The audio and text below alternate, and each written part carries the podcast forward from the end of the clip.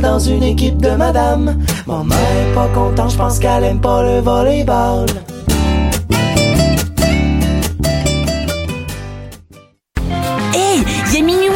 Une Minuit moins une Oui, pour acheter tes billets pour le festival Vue sur la Relève qui fête sa 23e édition. C'est quand? Du 8 au 19 mai. Oh, c'est où? Au Monument National et au ministère sur la rue Saint-Laurent. Il y aura même des spectacles extérieurs gratuits à la place des festivals. On est Minuit moins une, théâtre. Et on participe à Vue sur la Relève, festival pluridisciplinaire présenté par Québecor. On vous attend. Billets, vue sur la relève.com. Pool Hip Hop, c'est ta référence en matière de hip hop sur les ondes de choc.ca.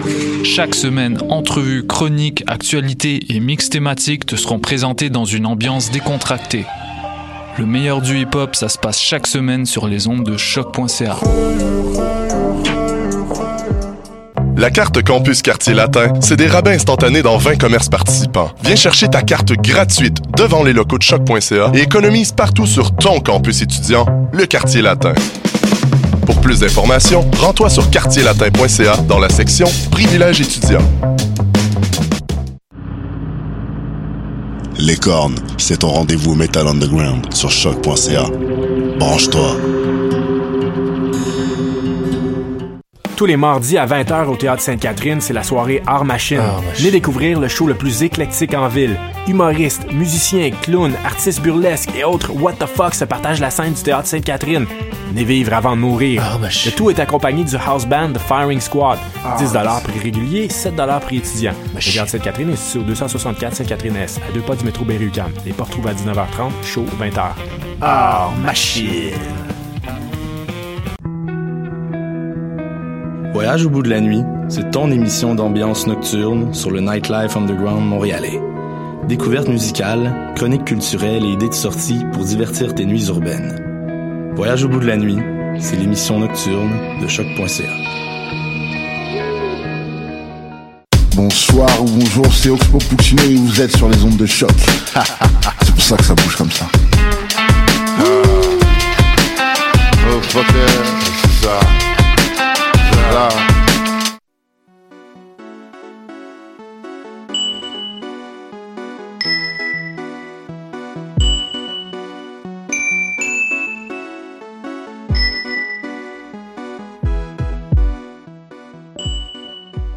Sans dentelle, émission du 10 avril 2018.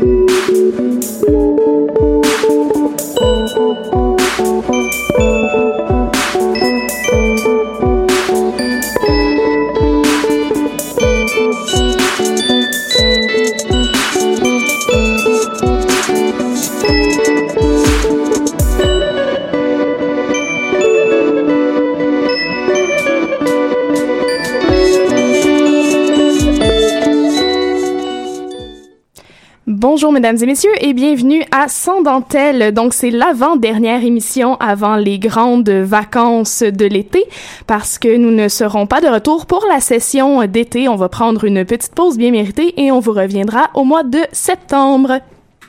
Donc euh, aujourd'hui, comme vous pouvez entendre, ce n'est pas Cassandre qui anime, c'est euh, Sarah derrière euh, sa vitre blindée pour la mise en onde. Donc on devient touche à tout et on fait absolument de tout.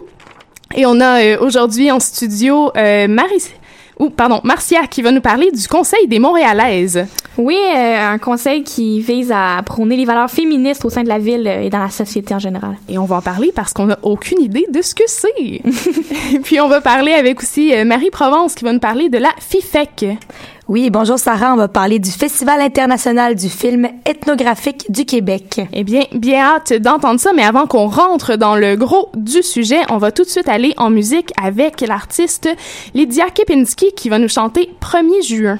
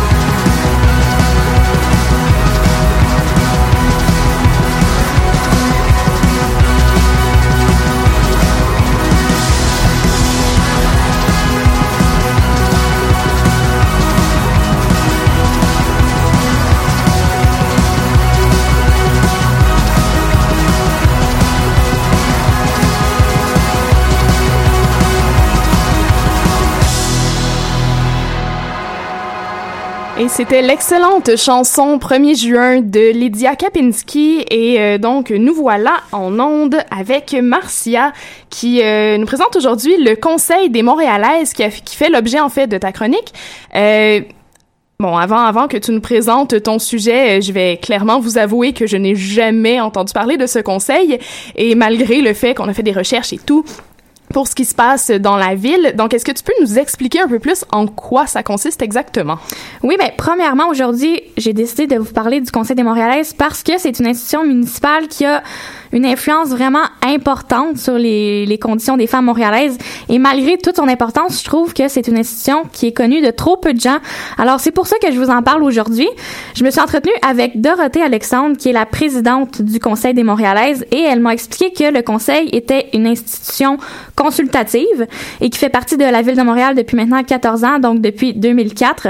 Et c'est une institution qui a comme mission de défendre l'égalité homme-femme et euh, de défendre tout ce qui concerne la condition féminine, en fait. Et tout ça au sein de la ville de Montréal. Alors, pour remplir cette mission-là, le groupe de femmes qui constitue le conseil, parce que ce sont toutes des femmes, elles font des recherches sur différents sujets, publient, des mémoires, des avis, etc. Et ce sont des études qui sont faites soit par leur propre initiative ou à la demande de la ville.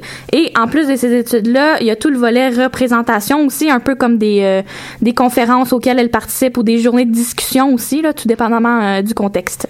Puis là, c'est quoi exactement les sujets qui sont abordés dans ces études ou ces représentations-là, dans les mémoires qu'elles font? Hum, ben, pour, pour ce qui est de ce qu'elles font à l'écrit, globalement, elles traitent de trois grands enjeux municipaux. Premièrement, il y a les conditions de vie des Montréalaises, donc tout ce qui a trait à l'itinérance, par exemple, à la pauvreté, à la sécurité, ou même à l'offre culturelle, notamment. Ensuite, il y a la question de la participation des femmes à la vie publique, et ça, autant à titre d'élu qu'à titre de citoyenne. Et finalement, le Conseil se préoccupe des femmes qui travaillent euh, au sein de l'administration municipale. Donc, c'est quoi travailler pour la ville de Montréal en tant que femme? Maintenant, ce qui consiste en la deuxième partie du mandat du Conseil des Montréalaises, ce sont les représentations. Elles les ont intégrées à leur mandat pour notamment pouvoir partager les résultats de leurs recherches, mais aussi pour partager leur démarche en général, parce que les autres villes veulent savoir comment ça fonctionne le Conseil des Montréalaises pour peut-être envisager intégrer le même modèle euh, d'organisme, d'institution au sein de leur ville, comme ça a été le cas euh, pour Laval, qui va bientôt euh, lancer le Conseil des Lavalloises. Oh, c'est donc bien des bonnes nouvelles, mm-hmm. ça. Mais là, avec toute l'implication, la ville a dû quand même connaître une certaine avancée grâce à ce conseil-là.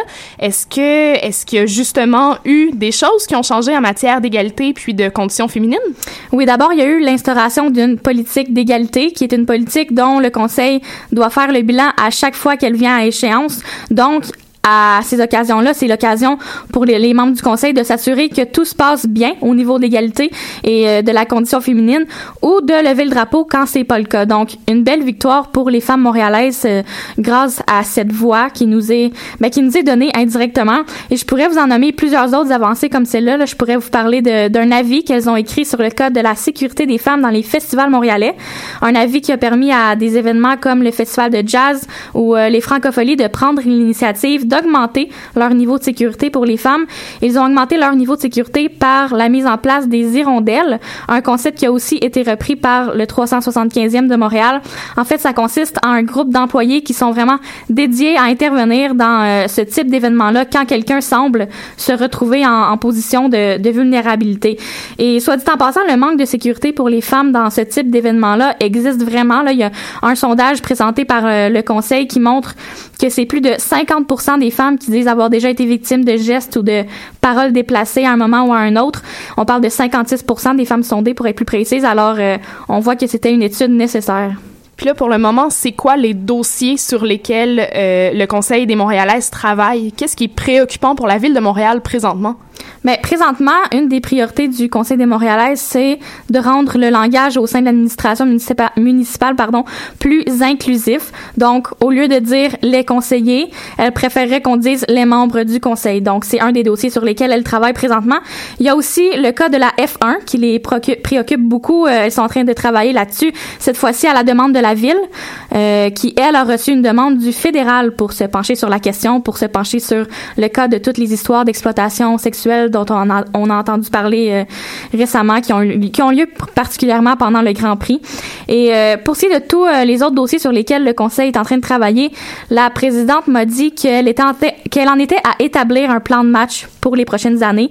Le 5 avril dernier, le Conseil a organisé une journée de discussion avec des groupes de femmes justement pour savoir quels sont les enjeux municipaux qui les interpellent, qu'est-ce qui les préoccupe, pour pouvoir ensuite partir de ça et passer à la mise en application. Mais merci beaucoup, Marcia. C'était super intéressant et je suis contente de connaître un peu plus le Conseil des Montréalaises et c'est même pas c'est pas pour le, le bien de l'émission. Pour vrai, j'avais jamais entendu parler. Ça fait du bien qu'on ait des instances comme Ouais. ça qui existent. Effectivement. Un nouvel apprentissage. Oui, on va leur euh, souhaiter euh, une belle continuité. Mm-hmm. Euh, on va continuer, en fait, nous, avec de la musique, euh, excellente musique de l'artiste Heinz, on va dire ça comme ça, et on va espérer que ce soit le cas. Et la chanson, c'est New for You.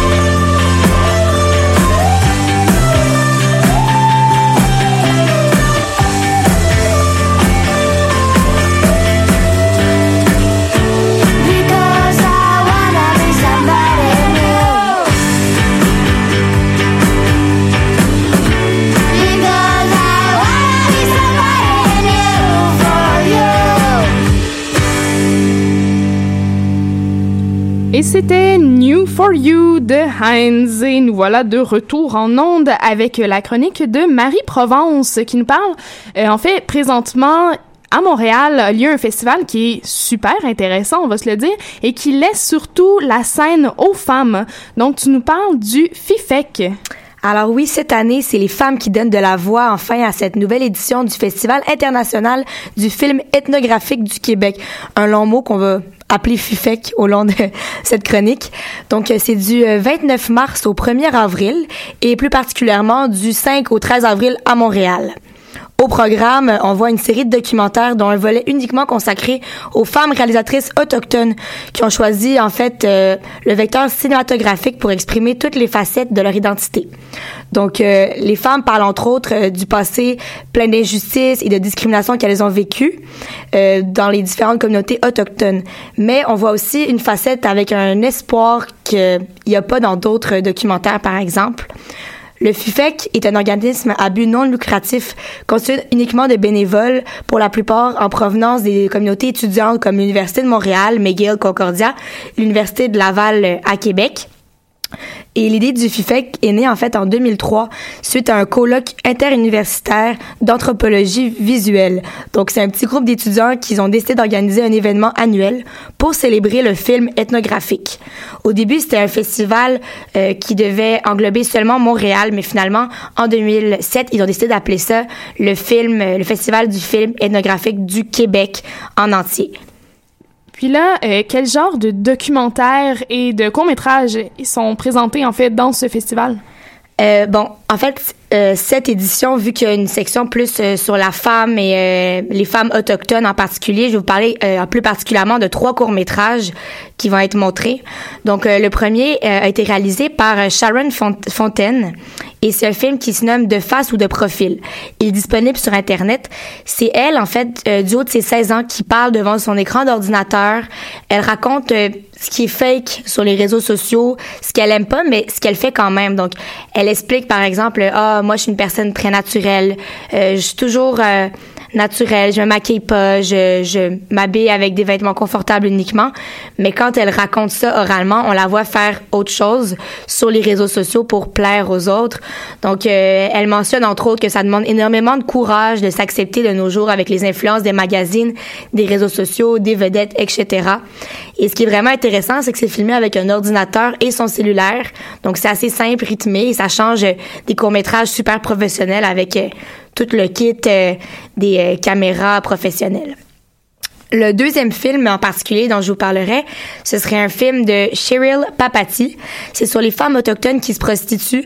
Donc ça, c'est plus sous forme de documentaire où on a des, des témoignages assez crus de femmes qui expliquent pourquoi elles ont rejoint la prostitution. Euh, avec les difficultés que la communauté autochtone euh, vit. C'est tourné en noir et blanc et ça a l'air d'être plutôt lourd comme euh, documentaire.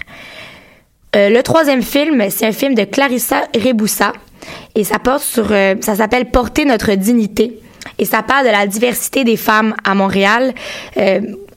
on aborde le fait que la diversité est notre grande richesse, qu'on a de l'intégration, qu'on mixe les cultures et on devrait justement être content de cela au Québec. Et euh, Clarissa Reboussa parle de ce que le Québec apporte aux immigrants, entre autres. On voit donc des femmes dans des centres euh, pour euh, apprendre à s'intégrer, qui expliquent ce que ça leur apporte et elles partagent des repas et, et leur culture. Puis, où est-ce qu'on peut voir, en fait, ces représentations du FIFEC? Euh, il y a neuf séances de films qui sont diffusées à Montréal dans plusieurs universités. Puis justement, aujourd'hui, le 10 avril, c'est à l'UCAM qu'aura lieu euh, une diffusion. Euh, en fait, ça va être au pavillon Judith Jasmin ce soir à 18h30. C'est à la salle J3855. Donc, vous pouvez toutes trouver les informations sur le site du FIFEC, donc le fifec.ca. Et il y aura huit courts-métrages au total de 3 à 5 minutes chacun. La plupart sont en français. Il y en aura d'autres dans les langues des Premières Nations et certains sous-titrés. Euh, les entrées sont à coût modique, parfois même c'est gratuit. Donc, euh, je vous inviterai, euh, si vous avez rien à faire ce soir, à aller faire un petit tour à 18h30 à l'UCAM. Et ce sera suivi à 19h15 d'une table ronde de discussion sur les sujets qui ont été vus. Donc, sinon, vous avez encore deux jours pour prendre part au, au festival. Donc, je vous invite à aller voir fifec.ca Question de nous changer les idées dans cette fin de session qui est pour le moins éreintante. Merci beaucoup, Mère Provence. Pas de quoi. C'est ce qui met fin déjà à notre euh, avant-dernière émission de Sans Dentelle. Je vous invite fortement à venir nous écouter, pardon. la semaine prochaine pour notre dernière émission et on va terminer ça en beauté avec euh, une chanson. C'est euh, Caramelize de Frankie Cosmos. À la semaine prochaine.